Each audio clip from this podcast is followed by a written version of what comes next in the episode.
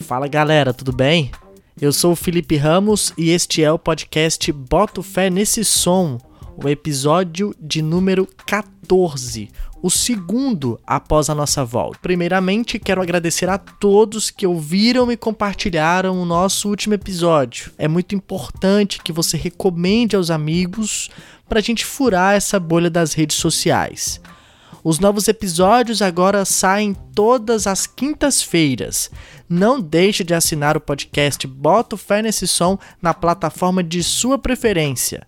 Se a sua plataforma permite comentários, permite avaliações, como na Apple Podcasts, não deixe de fazer isso também, é importante pra gente. O podcast agora também está no YouTube, para você que é iniciante com podcasts, conhece um amigo que ainda não ouve podcasts, passa o conteúdo no YouTube que eu acho que vai ser melhor. Depois, se ele gostar, se ele começar a se acostumar com essa nova mídia, ele passa para uma plataforma melhor.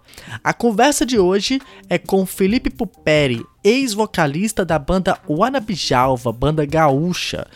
E hoje ele está com um projeto solo, Tágua Tágua. Ele lançou vários singles ano passado, singles e EPs, e já recebeu uma boa recepção da cena.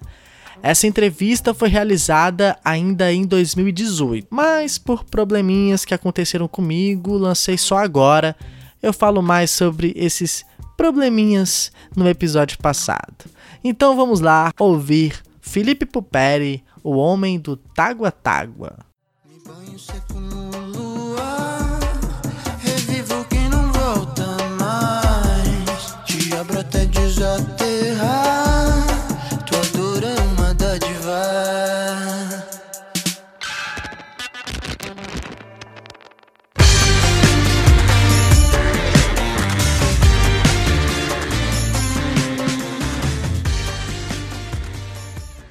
Podcast Bota Fé Nesse Som vai conversar com o Felipe Puperi, o homem do Tágua Tágua. Felipe Puperi, um prazer receber você aqui. Muito obrigado mesmo por atender nosso convite. E aí, tudo maravilha, belezura. Primeiramente, Felipe, eu quero saber de você como é que veio esse nome, Tágua Tágua.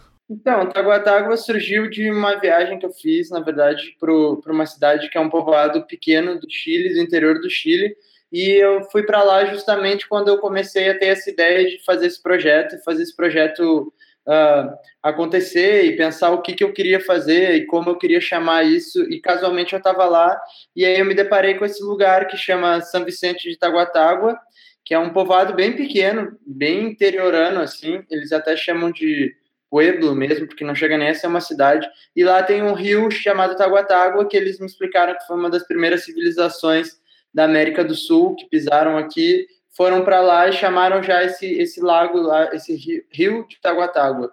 Essa viagem influenciou nas suas composições? Eu acho que acho que sim de alguma maneira porque uh, acho que todo, pelo menos para mim funciona muito isso toda viagem todo lugar que eu saio de uma zona confortável eu sempre consigo uh, expandir algumas ideias e para mim é muito fundamental, no, principalmente no meu processo criativo, é estar em movimento. Quando eu fico muito tempo no mesmo lugar, eu começo a bloquear. Então, eu estar tá naquele movimento lá e estar tá absorvendo coisas de lá, com certeza alguma coisa trouxe no, um, um reflexo no material. Não necessariamente uma sonoridade do Chile ou alguma coisa assim, mas é às vezes, uh, sei lá, alguma uma paisagem, às vezes já leva sua cabeça para outro lugar para escrever sobre outras coisas. Você diz que já tinha a ideia do projeto. É, quando e como você realmente começou o Tágua Tágua? É, eu, eu acho que basicamente foi uma, foi uma coisa, foi uma evolução, assim, né? Não foi de um dia para noite que eu tive a ideia, vou começar um projeto. Foi uma coisa, uma construção que foi acontecendo ao longo do tempo. Então, eu tocava numa banda que chamou Ana Bijalva, de Porto Alegre, e a gente fez muitas coisas, viajou por muitos lugares, tocou em vários festivais um, por, por, um longo tempo, por sete anos. E só que era uma banda que cantava basicamente em inglês, não tinha nenhuma música em português.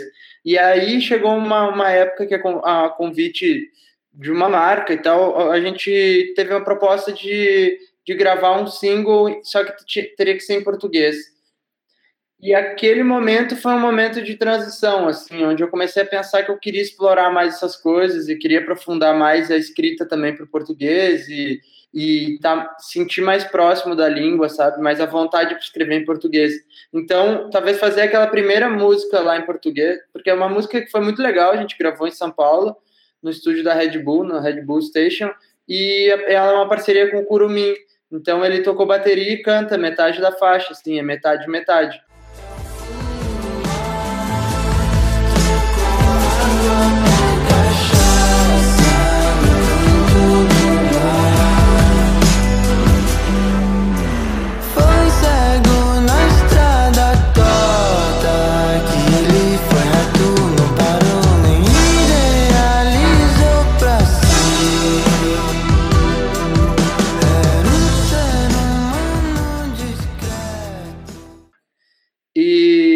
Isso me, me abriu novos caminhos, assim, de tentar novas ideias, de aprofundar em outros lugares, e eu comecei a testar. Então, passei quase um ano gravando coisas e compondo, então fiz muitas músicas, fiz dez músicas, eu joguei tudo fora, depois comecei tudo de novo.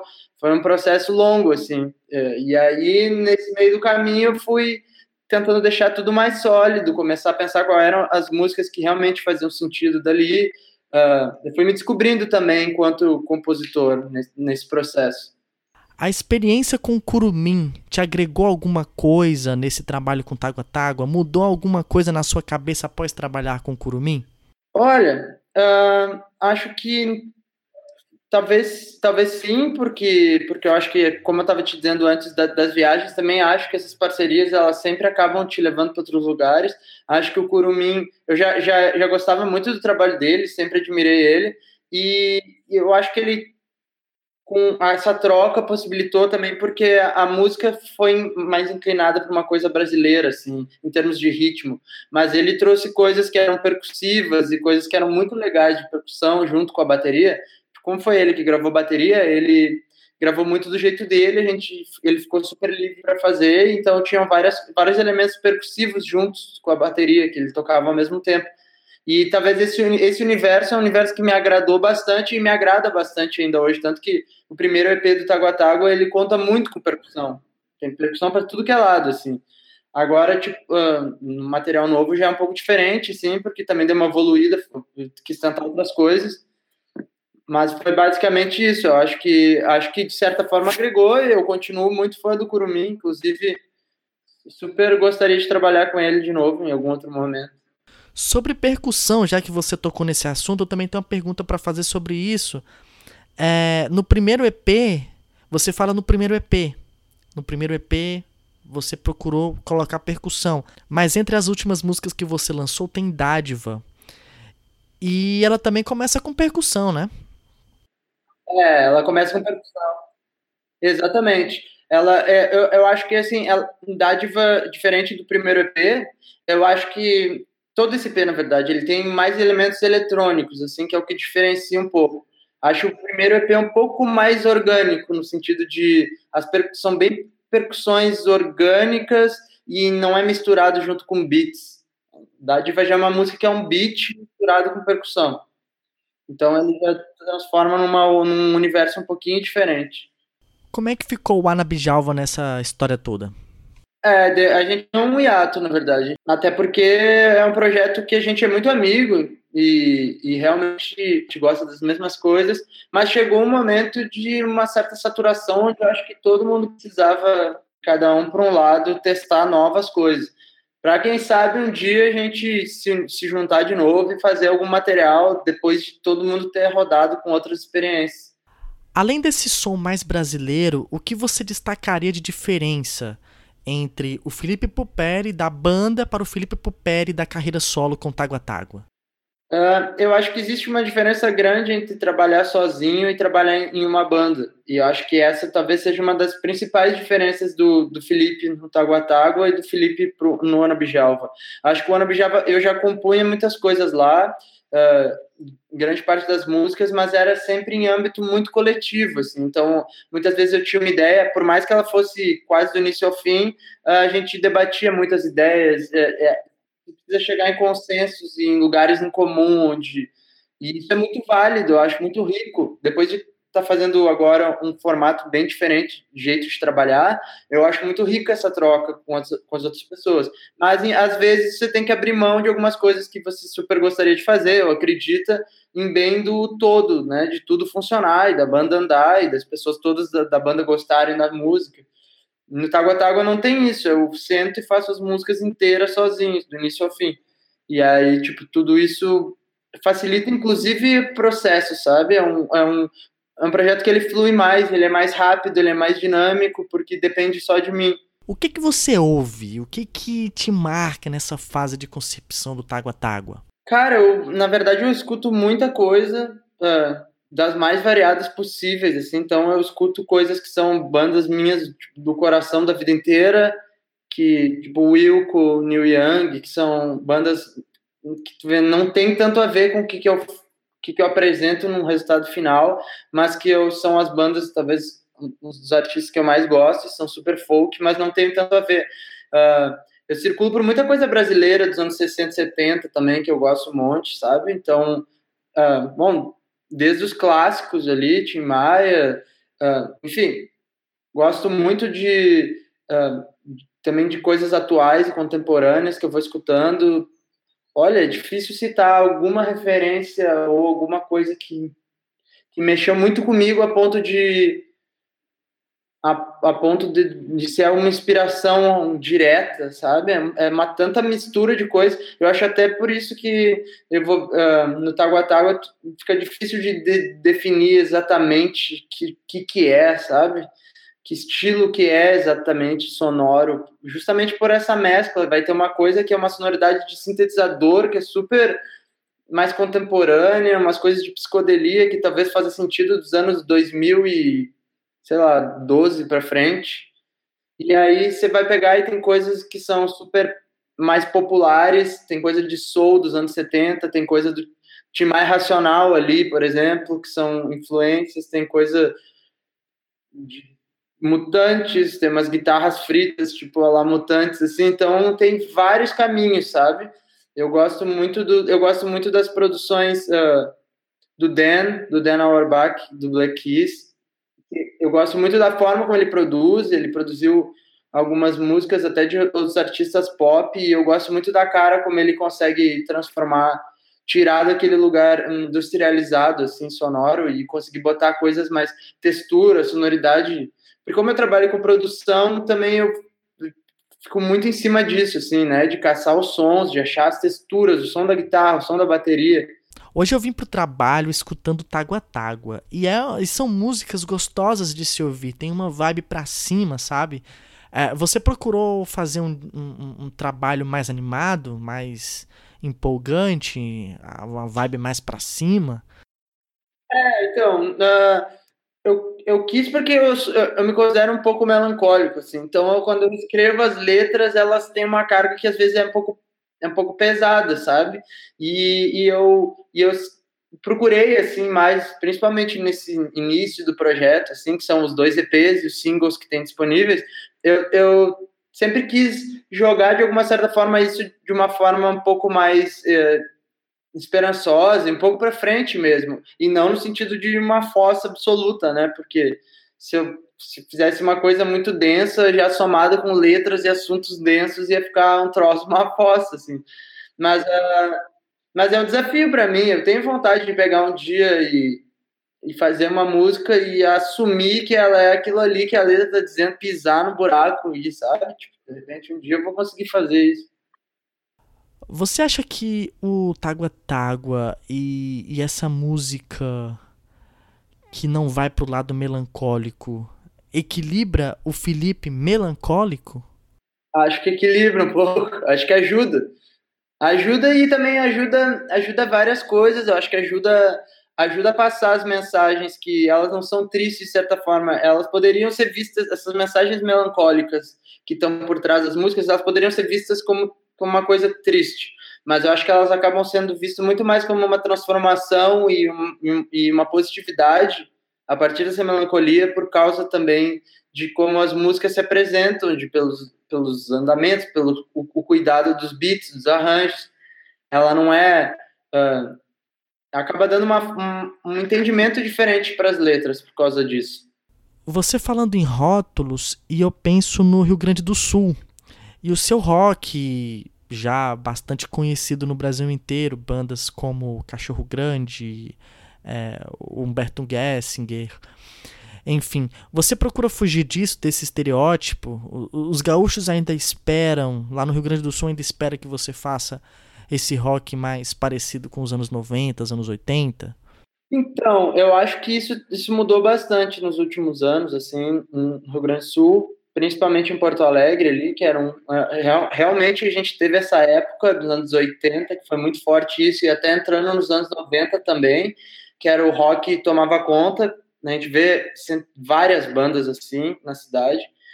E, e, acho que foi mudando com o tempo, sabe? Os anos 2000 e toda. Eu acho que quando chegou esse lance da internet, todo mundo está muito mais conectado. Acho que isso foi caindo um pouco. Ainda tem bandas que, que se sustentam, uh, se, se, baseiam mais nesse lance do rock, que tentam, uh, enfim, tentam criar a partir disso, dessa estética, mas eu vejo a coisa mais dinâmica. Se, se a gente for parar para pensar, as últimas bandas que conseguiram movimentar mais coisas em Porto Alegre, elas não são desse.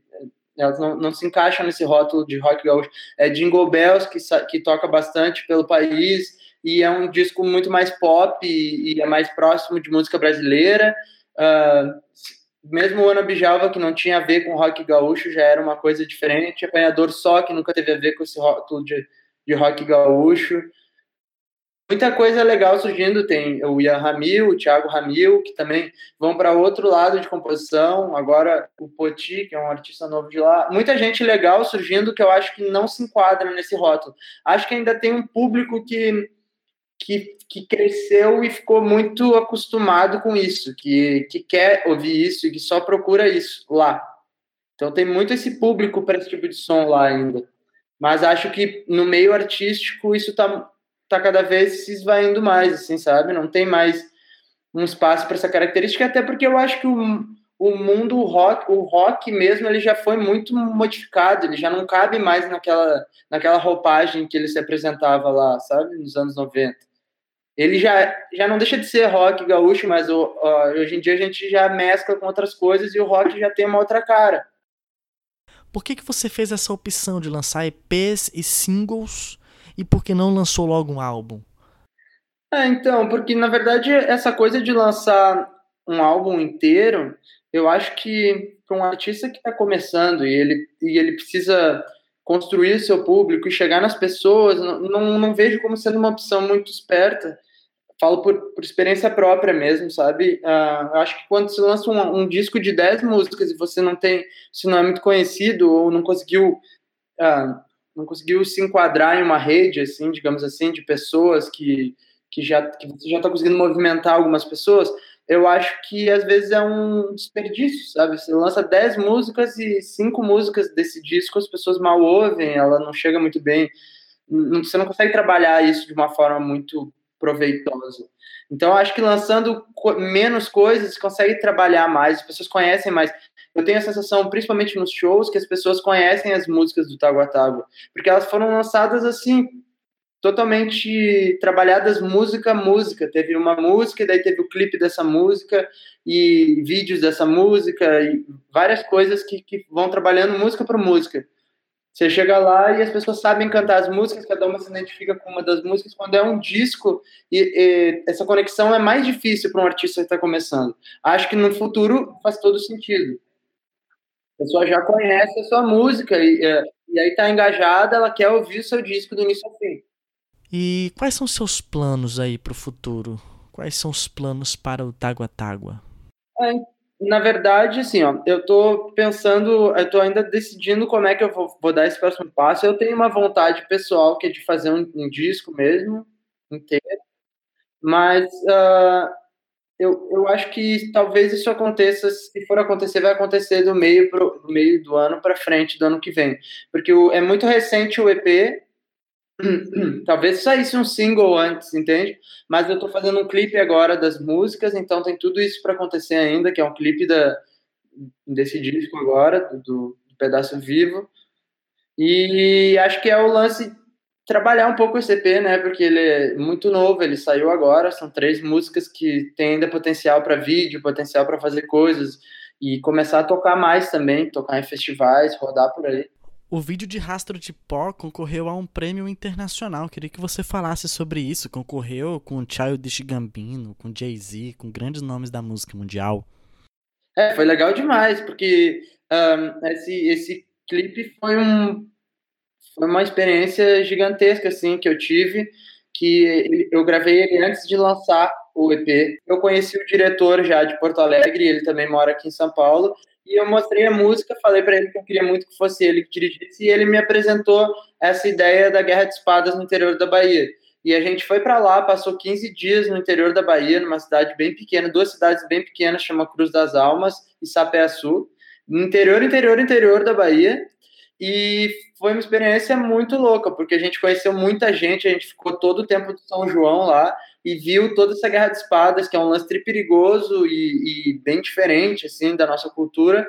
Então foi muito legal, porque a gente fez basicamente um clipe documental. Ele é, ele é muito real, aquele vídeo. Ele é baseado quase todo em fatos reais. A gente inventou algumas coisas para roteirizar ele, ele poder funcionar como um filme, mas ele é muito real mesmo. Aquelas pessoas são de lá, são os personagens principais do filme.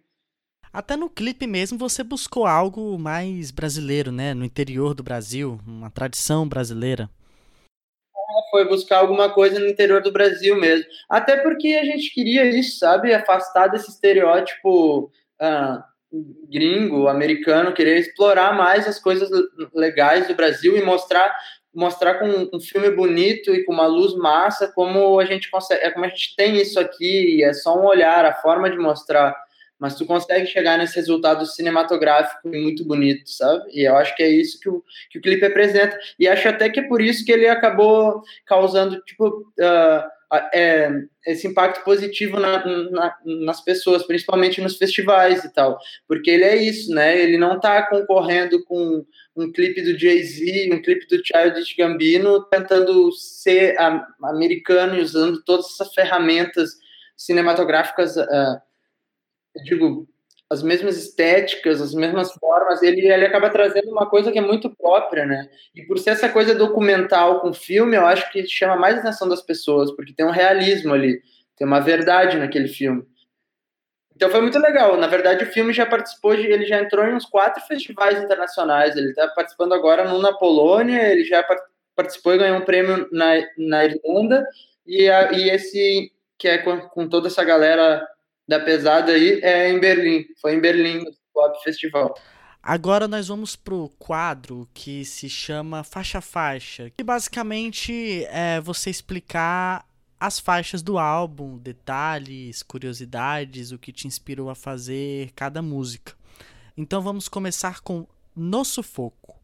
No Sufoco fala um pouco sobre sobre uma certa crise existencial, assim, principalmente quando se cruza os 30 anos que se começa a repensar algumas coisas na vida e, e, e tentar entender melhor o seu espaço aqui dentro do aqui dentro da, desse plano que vivemos. Então ele é ele é isso, ele é esse sufoco de, de entender o que está acontecendo na vida e, e, como é que a gente pode se mover e continuar vendo as coisas mesmo no meio do caos. Seus planos desencontrados, olha nas estrelas e só desalinhado. Mas vive atrás de poesia Certas em doses letais.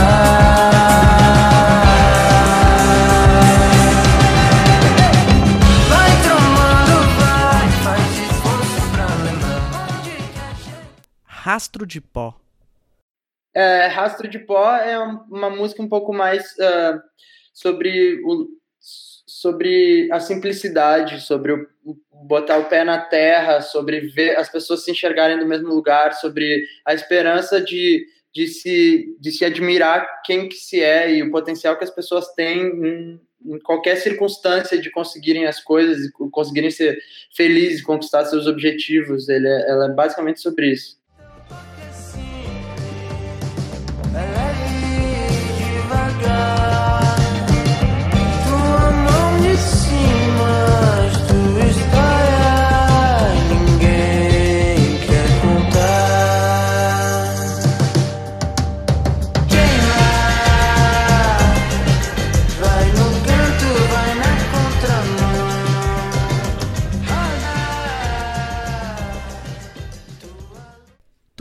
Nada Demais.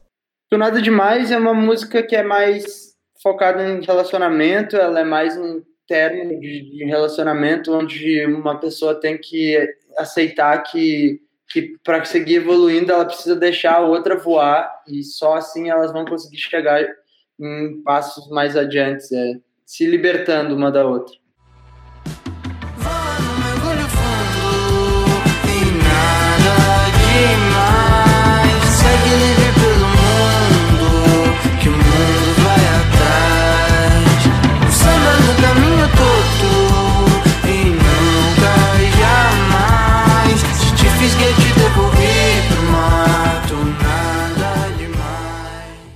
TV. TV é, é uma música melancólica, eu acho. Ela fala sobre. Ela fala bastante sobre enxergar durante o relacionamento de que eles que ele tá, digamos assim, fadado a, a um final.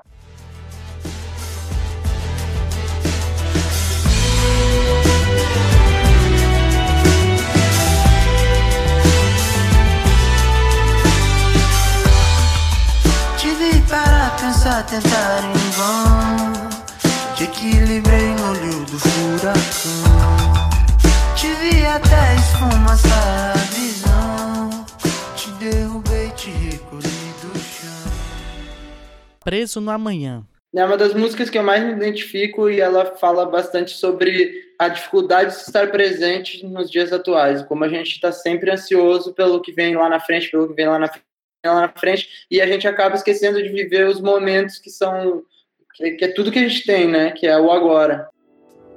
Eu vou me envolvendo na fumaça, sobre um momento não tem graça. É tipo um vento raso, meu anseio já não existe agora, é devaneio.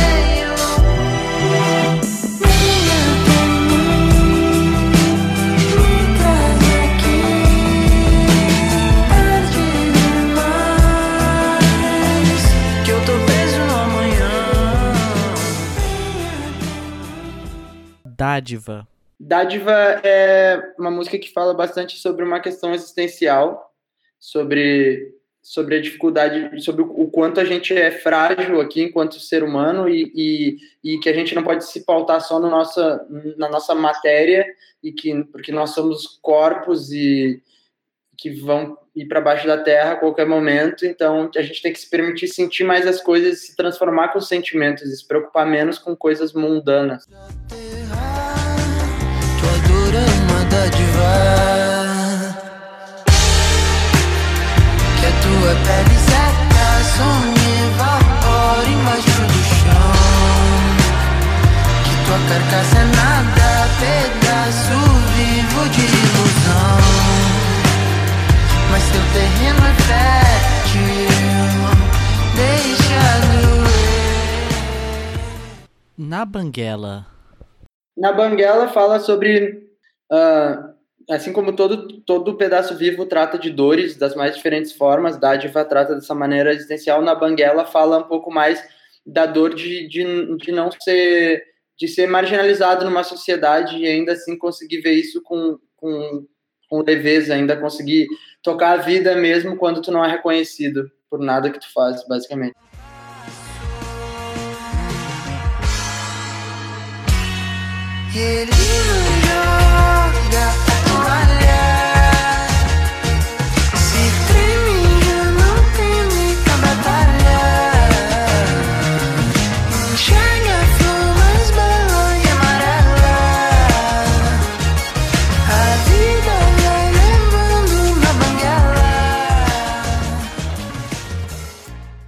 E a última, desatravessa. Desatravessa é a dor, como, como fala nas outras músicas, de uma forma de uma forma bem sentimental de relacionamento que, que ele pode ser, inclusive, eu gosto de deixar aberto, não gosto de cercar tanto assim o que, é o significado, até para as pessoas poderem se identificar, mas ela pode ser uma perda tanto de uma pessoa que se ama quanto de um, uh, uma perda de uma pessoa que se ama, digo, dentro de um relacionamento, ou ela pode ser uma morte. Pode ser vista dessas duas formas, que no fim do relacionamento, ele certa muitas vezes representa uma morte de alguma coisa. Feito uma avança devagar, me leva junto nesse mar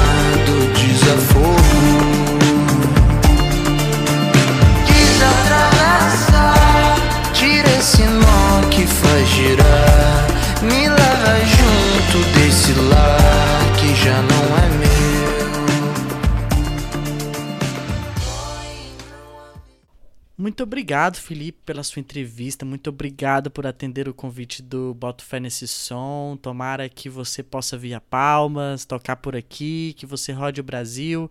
Estamos ansiosos aí para o seu primeiro disco.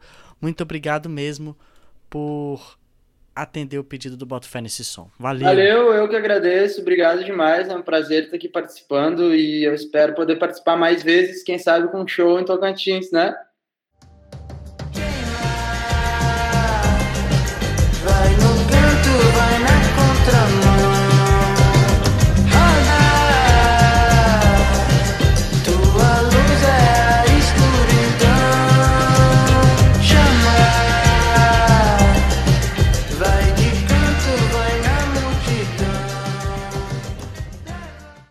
Essa foi a entrevista com Felipe Puperi, do Tágua Tágua.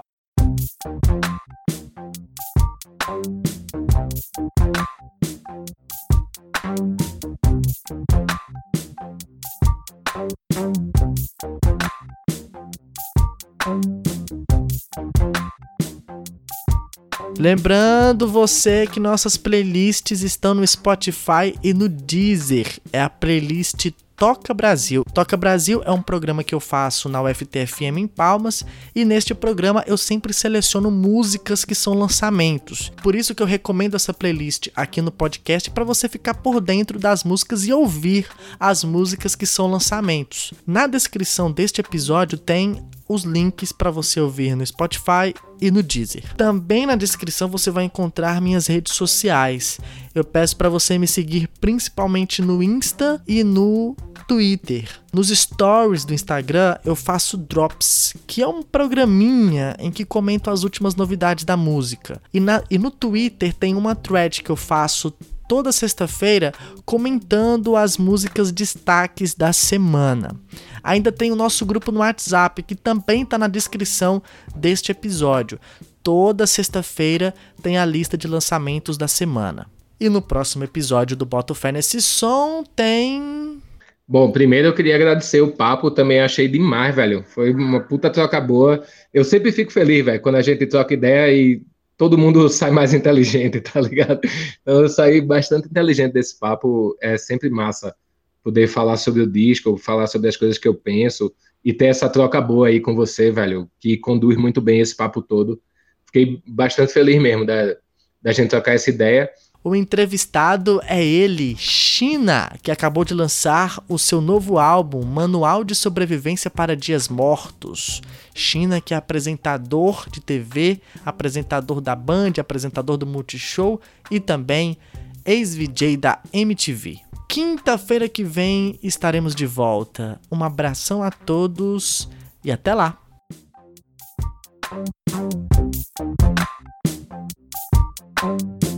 Thank